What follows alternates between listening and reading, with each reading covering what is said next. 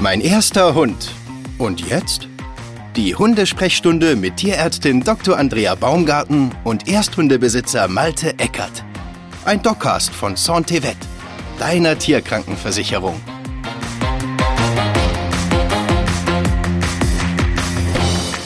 In dieser Folge welche Hunderasse passt zu mir? Züchter oder Tierschutz? Was gibt es zu beachten? Ja, 18 Wochen Paula. Sie kommt aus dem Tierschutz, ist eine Bracke, ist ein Jagdhund, damit ein Meutehund. Und wir wollen ja heute auch unter anderem über Rassen sprechen. Und was soll ich sagen? Trotz meiner Erfahrung mit einer irischen Setterhündin, als ich wirklich noch ein Kind war, stelle ich fest, Paula ist echt eine Aufgabe, Andrea. Und meine Frage an dich, ähm, hast du irgendwie einen Tipp oder Tipps, die ich irgendwie befolgen kann, bevor ich mir einen Hund hole?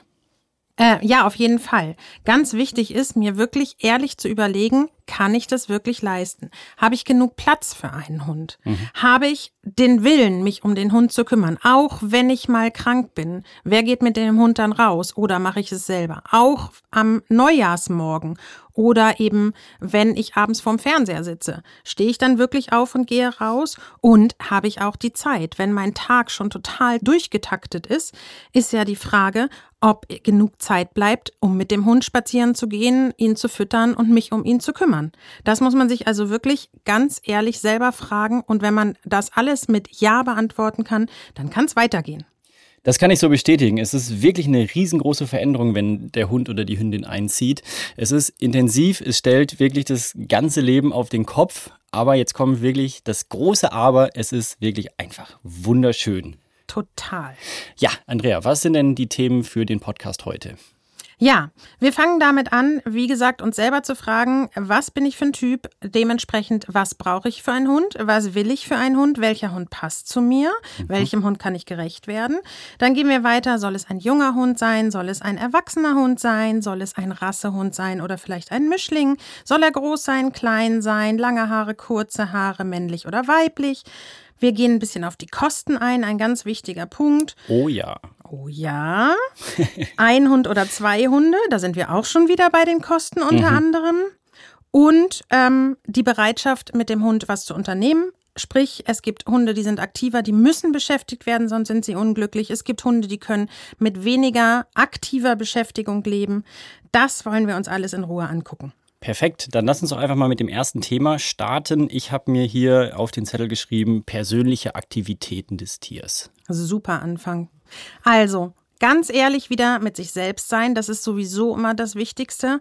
Bin ich eher der Jogger? Bin ich eher der Wanderer? Oder bin ich eher die Couch Potato? Mhm. Es gibt für jeden Typ Menschen passende Hunde. Aber es bringt überhaupt nichts, wenn ich eine Couch Potato bin und ähm, mir einen Border Collie zulege, der einfach ganz viel Beschäftigung sowohl ähm, in Bewegung als auch für den Kopf braucht. Also ganz klar überlegen, was mache ich beruflich? Kann ich vielleicht meinen Hund mit zur Arbeit nehmen? Das gibt's ja inzwischen immer mehr. Tolle mhm. Geschichte, finde ich. Was habe ich für Verpflichtungen? Kann sich jemand um meinen Hund kümmern, wenn ich krank bin? Oder wenn ich in den Urlaub fahre? Oder will ich ihn mitnehmen? Das sind alles so Themen, die sollte man sich vorher einmal überlegen und Lösungen finden, mögliche Lösungen. Mhm. Was wir gemacht haben, ist, äh, wir haben uns wirklich äh, als Aufgabe gemacht, wir haben es genannt, wo ist Paula? Und haben uns immer überlegt, wenn wir wirklich in unserer Freizeit unterwegs waren, wo wäre denn jetzt Paula? Also auch wirklich, wir gehen ins Restaurant, dann haben wir ohne Hund äh, gefragt, äh, könnte hier eine Hündin mit? Äh, und haben das wirklich so durchgespielt in unserem gesamten Alltag, um einfach mal herauszufinden, was bedeutet das? Das finde ich ein super Konzept, ein super Plan und genauso kann man das mal machen, ein, zwei, drei Wochen lang. Ja und dann eben die speziellen Events wie Urlaub oder so dann extra dazu nehmen. Super. ja, auch wir haben gedacht, wir haben es gut gemacht, aber dann kam natürlich die Realität. Es kommt immer anders, als man denkt, kann ich euch hier nur als kleine Side Note geben. dann haben wir auch, bevor wir Paula quasi zu uns geholt haben, äh, im Freundeskreis gefragt, ähm, ob wir quasi Paula auch mal abgeben können. Super Plan. aber auch da, wenn es dann mal soweit ist, bin ja. ich gespannt, was ihr dann so berichtet. cool. Okay, dann lass uns mal in äh, das zweite Thema gucken. Junger Hund versus erwachsener Hund. Was hast du da für mich als Tipp? Auch das muss man sich gut überlegen. Bei einem erwachsenen Hund hat man natürlich den Vorteil, dass man schon so ein bisschen weiß, was man bekommt. Man kann ihn sich anschauen und sieht, wie aktiv ist er, was legt er für Verhalten an den Tag. Bei einem jungen Hund kann man das noch nicht so genau erkennen. Einen Welpen bekommt man im Alter von acht bis zwölf Wochen. Das ist aber manchmal wirklich eine Herausforderung. Also ich muss sagen, ich habe selber eine Rhodesian Ridgeback Hündin, die ist zweieinhalb Jahre alt jetzt. Ich hätte die im ersten Jahr gerne ein paar Mal rausgeschmissen. Oh, das kenne ich. die war so aktiv, hat so viel kaputt gemacht und wollte überhaupt gar nicht stubenrein werden. Das ging echt an meine Belastungsgrenze. Krass. Irgendwann war es dann gut, sie ist zweieinhalb, ich liebe sie, sie ist ein toller Hund. Also hat beides seine Vor- und Nachteile. Ein erwachsener Hund kann natürlich auch Vorgeschichten mitbringen, die man mhm. vielleicht nicht unbedingt auf den ersten Blick erkennt, sprich irgendwelche Ängste, die man erst später sieht oder so. Das ist beim Welpen normalerweise nicht der Fall. Also hat alles seine Vor- und Nachteile. Muss man sich einfach entscheiden, worauf man sich einlassen will. Spannend, vielen Dank. Ähm, das nächste Thema, was bei mir auf meinem schlauen Zettel steht, ist Rasse oder Mischling. Was hast du da für uns als Tipp dabei? Das geht so ein bisschen am Anfang in die gleiche Richtung. Bei einer Rasse kann man natürlich ungefähr absehen, mit welchem Temperament und mit welchen Eigenarten und mit welchen Interessen der Hund ähm, aufwarten wird. Mhm. Bei einem Mischling ist das meistens ziemlich offen. Ähm, auch bei den Rassehunden muss ich sagen, gibt es da gravierende Unterschiede. Man kann also durchaus einen relativ ruhigen Border Collie haben oder einen sehr, sehr, sehr aktiven Rhodesian Ridgeback. Aha.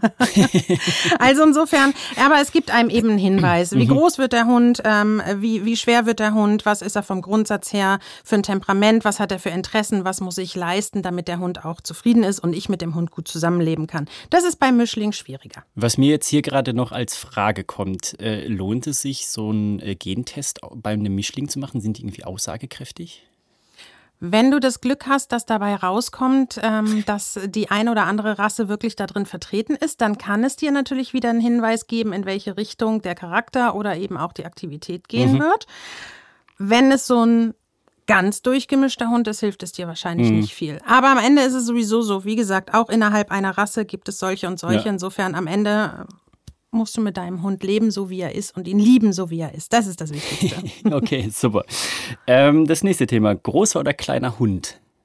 Auch das hängt natürlich wieder viel von den äußeren Umständen ab. Wenn ich eine kleine Wohnung habe, ist die Frage, ob ich da eine deutsche Dogge reinsetzen muss. Mhm. Geht, wenn ich ihr genug Auslauf verschaffe, aber ist vielleicht suboptimal. Genauso muss man natürlich beim großen Hund immer bedenken, passt der auch ins Auto, wenn ich den mitnehmen will oh in Urlaub. Yeah. Genau. Mhm. Ähm, und ein großer Hund ist natürlich teurer in jeglicher Hinsicht. Der frisst mehr, der braucht mehr Medikamente beim Arzt, ähm, der mhm. braucht mehr ähm, Entwurmungsmittel und solche Geschichten. Das muss man sich immer überlegen. Außerdem, wenn man mit einem großen Hund ins Restaurant geht oder ins Hotel, wird man doch ganz anders angeschaut, als wenn man mit einem kleinen Hund dahin geht. Gute Punkte. Ähm, du hast es gerade ähm, auch im Intro gesagt. Äh, das nächste Thema ist Rüde oder Hündin finde ich ein mega spannendes Thema, weil auch da gibt es ja irgendwie ganz viele unterschiedlichste Meinungen zu. Jetzt bin ich echt gespannt, was du sagst. Absolut. Und meine, äh, meine Antwort ist ganz klar. Egal. Nein, man sagt immer, die Rüden sind eher selbstbewusster und Hündinnen sind eher anhänglicher und kuscheliger, aber das kann auch ganz anders sein. Es gibt total anhängliche und unsichere Rüden und es gibt auch viele sehr, sehr selbstbewusste und eigenständige Hündinnen. Insofern ja. habe ich den Nagel mal wieder auf den Kopf auf getroffen. Sehr schön. Also ganz ehrlich, darauf kommt es eigentlich wirklich nicht an. Das mhm. ist wirklich ähm, mehr vom Individuum abhängig als von dem Geschlecht an sich. Okay, cool. Ähm der nächste Punkt auf meiner Liste heißt Kosten. Du hast es gerade schon angeschnitten bei großer Hund und gegen kleinen Hund. Ähm, wir haben uns im Vorfeld eine Excel-Tabelle gebaut und da wirklich alles mal reingeschrieben, was uns eingefallen ist. Äh, auch da wieder vielleicht kleiner Hinweis. Paula reist in der Bahn als Kind mit. Genau. Das hatten wir überhaupt nicht auf dem Schirm. Richtig. Das sind so Punkte, die kommen dann, wenn man in den Alltag geht. Richtig. genau. Learn, learning by doing. Was fällt dir zu Kosten ein, Andrea? Ja, wie gesagt, was wir schon gesagt hatten, ähm, Auto, wenn ich einen großen Hund habe, kann ich kein äh, Smart mehr fahren. Das passt dann normalerweise nicht. Ich brauche auch eine größere Hundebox, ich brauche einen größeren Korb, ich brauche mehr Futter. Das ist beim kleinen Hund alles ähm, günstiger. Was keinen Unterschied macht, abhängig von der Größe des Hundes, ist die Hundesteuer. Die ist regional unterschiedlich mhm. teuer, aber nicht von der Größe des Hundes abhängig. Und ähm, ansonsten Hundeschule kommt noch dazu an Kosten, oh, ja. ev eventuell mhm. Pension, mhm. ähm, wenn man das nutzen möchte. Das sind, glaube ich, so die wesentlichen Dinge. Ja, das hatten wir auch, äh, als wir uns davor unterhalten haben, festgestellt. Es gibt ja regional auch Unterschiede, auch Thema Haftpflichtversicherung zum Beispiel. Ne, auch da wieder, macht euch da wirklich schlau im Vorfeld und checkt, was bei euch im Bundesland gilt. Ja, nächster Punkt, den wir hier auf unserer Liste haben, ist äh, ein oder zwei oder drei oder zwölf Hunde. Jetzt bin ich äh, gespannt, was du dazu zu sagen hast. Es gibt nichts, was es nicht ja. gibt. also tatsächlich, ich hatte eine kurze Zeit lang drei Hunde. Das war nett. Mhm. Aber drei Hunde an der Leine ist schon äh, ein, ein, Thema, wenn der eine groß ist und gern zu dem Hund hin möchte, der andere klein ist und bellt und von dem Hund weg möchte und der dritte einfach seinen Trott fortsetzt, dann wird's echt lustig. Ähm, was ich aus eigener Erfahrung ähm, nicht zwingend empfehlen würde, sind zwei Welpen. Das Schöne an zwei Hunden Uff. ist, sie verstehen sich gut. Das mhm. machen zwei Welpen auch. Die spielen ununterbrochen. Ich, ihr glaubt nicht, wie lange Welpen miteinander spielen können. Mhm. Leider vergessen sie immer, dass sie zwischendurch Pipi machen müssen. Und dann machen sie ganz schnell in die Wohnung und dann spielen sie weiter. Und das machen sie ganz lange. Also ja. insofern, dafür Gott. braucht man schon richtig gute Nerven. Wenn die zwei dann natürlich gut zusammen groß geworden sind, ist es natürlich auch ein mega eingespieltes Paar, was super mhm. laufen kann. Was aber auch wieder dazu führen kann, dass zwei Hunde, die sich so gut verstehen, auch eigenständig werden und ihre eigenen mhm. Ideen durchsetzen. Mhm. Andererseits, wenn man sie mal zu Hause lässt, mal ein paar Stunden, weil man abends zum Essen geht zu Freunden, die halt keinen Hund haben wollen in ihrer Wohnung, dann sind die Hunde auch nicht alleine. Also auch da muss jeder einfach sehen, was will er und was kann er leisten und mhm. Wahnsinn. Also es sind ja so viele äh, Themenebenen, die da irgendwie Absolut. betrachtet werden müssen. Und äh, ich kann einfach nur bestätigen, ähm, es ist echt einfach, äh, immer wieder kommen neue Punkte auf, die man einfach nicht auf dem Zettel hat. Total komplex. Aber richtig. da versuchen wir euch ja auch ein bisschen den Leitfaden zu geben. Lass uns weitermachen, Andrea. Ähm, lange oder kurze Haare steht hier. Ähm, auch ein spannendes Thema, weil auch das Fell vom Hund und Hündin ist ja auch so unterschiedlich. Richtig. Und ähm, weitläufig hat man immer so das Gefühl, gerade wenn man sich nicht so auskennt, lieber einen kurzhaarigen Hund, habe ich nicht so viel Dreck in der Wohnung. Das Gegenteil ist tatsächlich der Fall. Wenn ihr mal mit Besitzern und Besitzerinnen von kurzhaarigen Hunden sprecht, dann werdet ihr erfahren, dass man überall und immer und allgegenwärtig diese kurzen Hundehaare hat. Wenn ihr dann Langhaarbesitzer und Besitzerinnen fragt, sagen die auch, naja, so ein Büschel mal auf dem Teppich und dann hebe ich das auf oder saug das weg, dann ist das weg. Das kriegen die Kurzhaarhundebesitzer nicht hin. Mhm. Die haben überall Haare. Mhm. Es ist natürlich auch, man muss auch drüber nachdenken, wenn man einen Hund hat, der zum Beispiel gerne ins Wasser geht, dann ist so ein langhaariger Hund sehr lange, sehr, sehr nass. So einen kurzhaarigen kann man einmal ähm, abreiben, dann ist er wieder trocken. Genauso bei Regen natürlich. Also auch da natürlich ähm, die persönlichen Vorlieben, der Hund muss einem auch gefallen, der hm. muss nicht nur passen, der muss einem auch gefallen. Aber langhaarige Hunde sind pflegeintensiver, aber kurzhaarige Hunde machen, was die Haare angeht, offensichtlich mehr Dreck. Das kann ich so bestätigen. Paula steckt, glaube ich, gerade mitten im Fellwechsel. Ja. ähm, sie hat davor, als wir sie gekriegt haben, gar nicht gehaart. Und momentan äh, es liegen überall ihre Haare rum. Und äh, eine Bracke ist ja jetzt nicht so, dass sie lange Haare hat, aber das sind wie so Borsten. Richtig. Das ist echt. Äh, Man hat das Gefühl, die haben Widerhaken und stecken ja. überall fest. Genau. Die, die, Couch ist weiß. Genau so. Äh, auch da hätte ich nie mit gerechnet. Auch der Staubsauger ist maßlos überfordert. Richtig. Und gerade, wo du es ansprichst, weiße Haare. Ich hatte eine ähm, zwölf Jahre lang einen Dalmatiner weiße Haare mhm. sind die Hölle. Ich habe ja. keine schwarzen Klamotten mehr getragen. Ging nicht. ja, krass. Okay, schön. Ähm, auf meinem Zettelchen kommt ein letzter Punkt. Ähm, das Thema der Bereitschaft, mit einem Hund zu arbeiten. Also dort ist es angeschnitten ähm, bei, beim Rasse, bei der Rasseauswahl. Ähm, ich finde ja immer, ist ganz wichtig, dass man sich auch wirklich im Vorfeld Gedanken macht, wenn ich mir jetzt diesen Hund hole und der muss im Kopf ausgelastet werden, muss ich mich ja auch schlau machen, was lastet den Hund dann auch wirklich aus? Wie ist da so dein, dein Take zu? Ähm, das ist total wichtig. Es gibt äh, viele Hunde, die sind mit Auslauf in dem Sinne total zufrieden. Das mhm. heißt, du gehst mit dem spazieren oder du fährst mit dem Fahrrad oder was auch immer und dann ist er zufrieden. Es gibt aber auch viele Hunde, die müssen wirklich mit dem Kopf arbeiten und wenn du denen das nicht zuteil werden lässt, dann drehen die am Rad. Also das klassische Beispiel ist der wunderschöne Border Collie. Oh ja. Der sieht total schön aus, der hat eine tolle Größe und wenn du mit dem nicht arbeitest, wird der wahnsinnig normalerweise. Also insofern, das ist nun wirklich kein Hund für eine Familie, die nur zu Hause sein will und vielleicht mal um den Block geht. Mit dem muss man richtig was tun und das muss man sich wirklich überlegen vorher.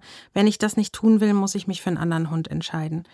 Ähm, ganz wichtig wäre da an der Stelle vielleicht auch noch zu sagen, es geht nicht nur auch bei den Hunden, die ähm, gerne laufen und damit zufrieden sind, geht es trotzdem nicht nur ums Laufen, sondern mhm. auch um Anforderungen an den Kopf zu stellen. Das kann aber schon sehr einfach sein, wenn man einfach mal woanders spazieren geht und der Hund ganz andere Gerüche hat und auch ganz andere Einflüsse hat, man vielleicht auch mal bewusst durch einen Ort geht. Wenn man da nur 20 Minuten durchgeht und der Hund kennt das nicht, ist der hinterher genauso erschöpft, als wäre man mit dem eine Stunde joggen oder Fahrrad fahren gewesen, weil es eine ganz andere Belastung ist. Und das ist super wichtig für Hunde und macht denen auch unheimlich Spaß. Und sie orientieren sich dann sehr an ihrem Menschen und es fördert eben auch noch die Bindung zwischen Mensch und Hund. Das ja. ist also auch ein ganz tolles Tool, was ganz einfach für jeden umzusetzen ist. Mhm. Mhm. Ja, was wir machen, äh, wir haben uns äh, bei Paula für Nasen- und Fährtenarbeit entschieden. Perfekt. Und es ist so geil, ihr dabei zuzugucken, weil wir legen vier Fährten und der Tag ist für sie durch. Genau. und sie ist fix und fertig. Sie ist fix und fertig und es ist einfach auch so spannend, äh, sie dabei zu beobachten, wie sie echt arbeitet. Also ähm, ja, aber wir haben auch echt einfach Bock, mit ihr was zu machen. Und ja, deswegen ähm, Nasen- und Fährtenarbeit, mein Absolut. Tipp. Sauber. Ähm, wenn ich jetzt feststelle, ich habe mir einen Hund geholt und bin maßlos überfordert.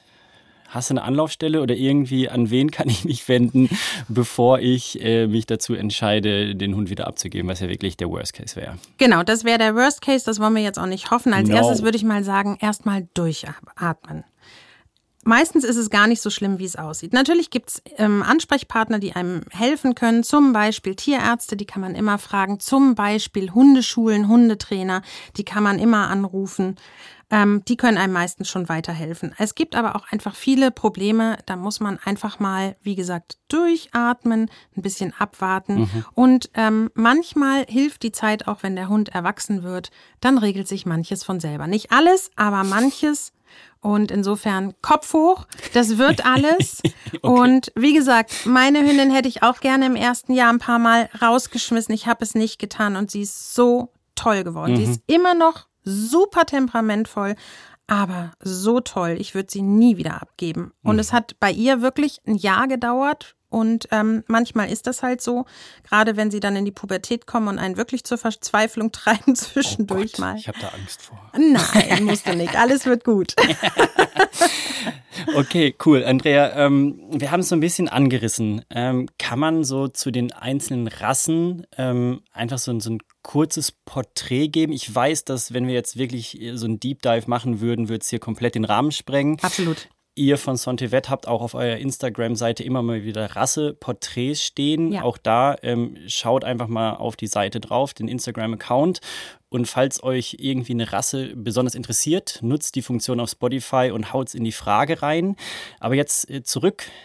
Was sind so die Eigenschaften zu den einzelnen Rassen so in einem Elevator-Pitch? Andrea, das Streichholz brennt. Oh je. also, ganz heißer Tipp. Es gibt diese zehn FCI-Gruppen. Das ist, ähm, die haben die internationalen Rassestandards festgelegt und mhm. anhand dieser Rassestandards die Hunde in Gruppen eingeteilt. Da gibt es Hütehunde, da gibt es Terrier, da gibt es Dachshunde, da gibt es äh, Gesellschafts- und Begleithunde, da gibt es Windhunde. Und da ähm, sind auch die klassischen Rassestandards so ein bisschen beschrieben, worauf man achten muss. Also wenn man sich einen Terrier zulegt, kann man eigentlich davon ausgehen, dass der sehr selbstständig ist, relativ dickköpfig und einen ausgeprägten Jagdtrieb hat. Ähnlich sieht es bei Dachshunden aus, mhm. also den Dackeln. Man sagt ja immer, der Dackel hat keine Besitzer, sondern Personal. Das, da ist auch was dran. Das sind liebe, tolle Hunde, aber denen muss man schon gewachsen sein. Also ich sage mal so, wenn man gar keine Hundeerfahrung hat und entspannt anfangen möchte, mhm. sollte man im Bereich der Hütehunde oder auch der Gesellschafts- und Begleithunde erstmal gucken. Wobei, wie gesagt, bei den Hütehunden auch mhm. besagter Border Collie dabei ist. Oder das Sheppy. ist jetzt Genau, Oh das yeah. ist jetzt auch nicht der klassische Anfängerhund. Aber ich denke so, ähm, gerade Pudel, ähm, Tibet Terrier, Havanese, Chihuahua, das sind alles diese Gesellschafts- und Begleithunde. Da ist man schon ganz gut aufgehoben und natürlich bei den Mischlingen, klar. Ähm, Mischlinge, was ist denn ähm, da so äh, deine Meinung zu, äh, gerade mit Blick auf Tierschutz oder Züchter? Weil häufig kommen ja die Mischlinge dann tatsächlich eher aus dem Tierschutz. Ähm, es gibt natürlich auch irgendwie äh, Züchtungen, so Labradudel oder so, das ist ja dann bestimmt auch ein Mischling. Genau. Also man hört schon an dem Dudel, da wird immer der Pudel mit eingekreuzt. Der Pudel ist sozusagen der am meisten domestizierteste Hund, den wir haben. Und deshalb wird er da immer mit eingekreuzt, weil der sehr gut zu erziehen ist im Vergleich zu vielen anderen und eben sehr positiv und so. Ähm, insofern, das ist natürlich schon mal ein gezüchteter Mischling sozusagen. Ansonsten kann man sich natürlich absolut in den Tierheimen umschauen oder auch bei den Tierschutzvereinen. Ähm, bei Tierheimen kann man davon ausgehen, wenn das so das große Tierheim einer Stadt ist, dass die auch seriös sind. Also Tierheim Hannover, Tierheim Stuttgart, da kann man schon von ausgehen. Ähm, bei den Tierschutzvereinen ist das ein bisschen schwieriger. Man sollte darauf achten, dass es ein eingetragener Verein ist, damit eben das Geld auch wirklich da ankommt, wo es hin soll. Und gerade so, wenn man ähm, am Anfang vielleicht mal eine Patenschaft übernimmt, dann kann man eben schon sehen, wenn, wenn man dann eine Antwort kriegt, hier der Hund, für den Sie eine Patenschaft übernehmen wollten, der ist nun schon vermittelt. Wollen Sie das Geld auch für einen anderen Hund bei uns nutzen lassen, dann weiß man schon, man ist in der seriösen Seite. Aber das ist wirklich schwierig zu erkennen ähm, auf den ersten Blick, welcher Tierschutzverein da seriös ist und nicht. Das ist leider so. Ähm, trotzdem ist das natürlich ein gutes Ding. Auch da muss man sich überlegen, was man möchte, ähm, ob man da, was weiß ich, Tierhilfe aus irgendeinem Ausland oder eben Tierhilfe in Deutschland. Es gibt auch solche ähm, bestimmte Rassen in Not, Tierhilfeorganisationen, die sich dann nur um eine bestimmte Rasse kümmern, aber eben Nothunde aufnehmen. Und da gibt es auch durchaus immer mal wieder Welpen, ähm, wo eben trä- trächtige Hündinnen übernommen werden und die Welpen dann schon in einer guten Umgebung auf die Welt kommen. Da gibt es wirklich viele Möglichkeiten, wo man einen Hund finden kann. Ja, was ich äh, einfach nur berichten kann, äh, das Tier im Stuttgart, äh, da auch einen kleinen Shoutout raus. Ähm, das war wirklich ein Prozess, den wir da durchlaufen sind. Wir mussten erstmal zum Spazierengehen kommen, dann nach irgendwie zwei, dreimal Spazierengehen hatten wir Paula dann für einen Probetag da, ähm, haben Equipment bekommen und wurde Paula abgeholt, dann kam die Vorbesichtigung. Da wurde dann nochmal wirklich geprüft, haben wir uns mit ihr als Rasse auseinandergesetzt, ist uns klar, dass es ein Jagdhund ist und dass es eine Aufgabe ist. Und dann waren wir 14 Tage mit Paula in Probezeit, immer noch kein Übernahmevertrag. Okay. Und dann kam nach 14 Tagen, mussten wir uns entscheiden und hatten auch die Möglichkeit, mal 14 Tage einen Hund zu haben. Ja. Und dann haben wir uns entschieden und dann kam der Übernahmevertrag, dann haben wir die Schutzgebühr bezahlt und ab dem Tag war dann Paula in Anführungszeichen erst wirklich richtig bei uns angekommen und äh, alle anderen Sachen lagen dann auch bei uns. Bis dahin war es immer noch ein Hund vom Tierheim Stuttgart. Also ganz ehrlich, das finde ich ein mega gutes Vorgehen. Also so soll es idealerweise sein, weil dann sind alle auf der sicheren Seite. Der Tierschutzverein ist auf der sicheren Seite, dass der Hund nicht nach zwei Wochen wieder dasteht. Ihr seid auf der sicheren Seite, dass ihr keine Katze oder Hund im Sack kauft. Und ähm, Genau, und ihr habt auch immer wieder Hilfestellung. Wenn ihr an ein Problem kommt, gebt ihr nicht auf, sondern da kommt jemand oder ihr könnt jemanden anrufen und der kann euch helfen. Also das genau so soll es sein. Was du schon in, zwischendurch da erwähnt hast, ganz wichtig ist eben, dass diejenigen, die den Hund abgeben, sei es nun ein Züchter, sei es nun ein Hobbyzüchter oder auch ein Tierschutzverein, dass die sich wirklich für euch interessieren und eben auch Fragen stellen, sich idealerweise euer das neue Zuhause von dem Hund, also euer Zuhause angucken, ähm, eben fragen, habt ihr, seid ihr euch bewusst, was ihr euch da für einen Hund zulegt, habt ihr alles bedacht? Und das ist natürlich das ideale Vorgehen. Daran kann man auf jeden Fall auch einen seriösen Hundezüchter, Hundeverkäufer, wie auch immer, erkennen. Absolut. Du hast es jetzt gerade angesprochen. Äh, Wir haben über ähm, die Abgabe von deinem Tier gesprochen. Ähm, ich habe gerade so ein bisschen das äh, Tierheim Stuttgart und den Prozess erzählt. Du warst auch schon kurz beim Züchter. Ich finde es immer wieder ähm, spannend, weil es gibt ja auch einfach so viele Züchter Ja. in Deutschland und Züchterinnen. Ähm, wie finde ich da so wirklich ähm, die richtige Person für mich, äh, wo ich weiß, okay, ich hole das Tier da ab und ähm, ja, da, da, da kommt das Tier aus guten Händen. Das ist eine super gute Frage, die sehr schwierig zu beantworten ja, ist. Tatsächlich ist es wieder, artet es wieder in den ähm, in Arbeit für den zukünftigen Hundebesitzer, die zukünftige Hundebesitzerin aus. Und zwar würde ich empfehlen, eben sich auf ein, zwei Rassen zu konzentrieren, wenn man mhm. wirklich einen Rassehund von einem Züchter haben will und ähm, eben sich so weit zu informieren, dass man sagt, okay, diese Rasse passt. Mhm. Und dann sollte man sich in der Nähe mehrere Züchter angucken. Wirklich, ein ordentlicher Züchter hat nichts dagegen, wenn man auch in der Zeit, wo er keine Welpen hat, da mal hinfährt, sich die erwachsenen Hunde anguckt, sich mit denen unterhält oder eben in dem Moment, wo er gerade einen frischen Wurf hat, sich die Welpen anguckt und eben wichtig auch da wieder, dass auch der Züchter sich für den zukünftigen Hundebesitzer interessiert mhm. Und ähm, ganz wichtig ist, einen seriösen Züchter erkennt man normalerweise daran, dass der vielleicht eine Rasse züchtet, vielleicht auch zwei. Wenn da mehr Rassen rumlaufen, wird's schon komisch. Mhm. Genauso ist auf jeden Fall immer die Mutterhündin da bei einem seriösen Züchter. Der Vater, also der Rüde, ist nicht zwingend da. Manchmal ähm, leihen die sich zur Zucht einen Rüden aus. Das ist in Ordnung. Fair enough. Ja. Aber die Mutter muss auf jeden Fall da sein und muss auch auf jeden Fall mit den Welpen zusammen sein, wenn schon Welpen da sind. Und wie gesagt, ähm, die Welpen sollten auf einen zugelaufen kommen und ähm, interessiert sein, auch wenn sie die Menschen, die da zu Besuch kommen, nicht kennen. Sie sollten gut genährt aussehen, sie sollten ein glattes, glänzendes Fell haben, sie sollten miteinander spielen, einfach munter und aufmerksam sein. Es ist auch in Ordnung, wenn sie dann irgendwann sich zusammen kuscheln, alle zusammen schlafen. Das ist natürlich auch gut, die müssen nicht ewig munter sein. Aber das sind so ähm, die wichtigsten Kriterien.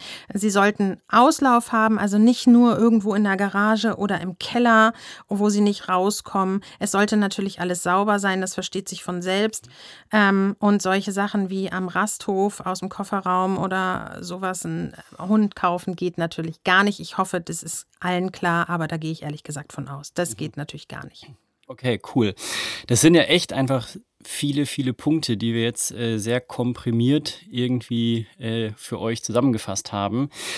Was ist so, Andrea, ich habe jetzt einen Hund, Hündin und komme einfach gerade nicht klar. Wir haben schon gerade gesagt, den Kopf nicht in den Sand stecken. Ist aber gar nicht so einfach manchmal. Also Verena und ich hocken manchmal wie auf der Couch. Ich habe schon in der Nullfolge gesagt, sind frustriert, überfordert. Ähm, ja, wie würdest du einfach in so Situationen äh, umgehen? Was ist dein Take, bevor wir hier rausgehen aus der Folge? Also das Allerwichtigste ist erstmal durchatmen. genau. Meistens ist es gar nicht so schlimm, wie es aussieht.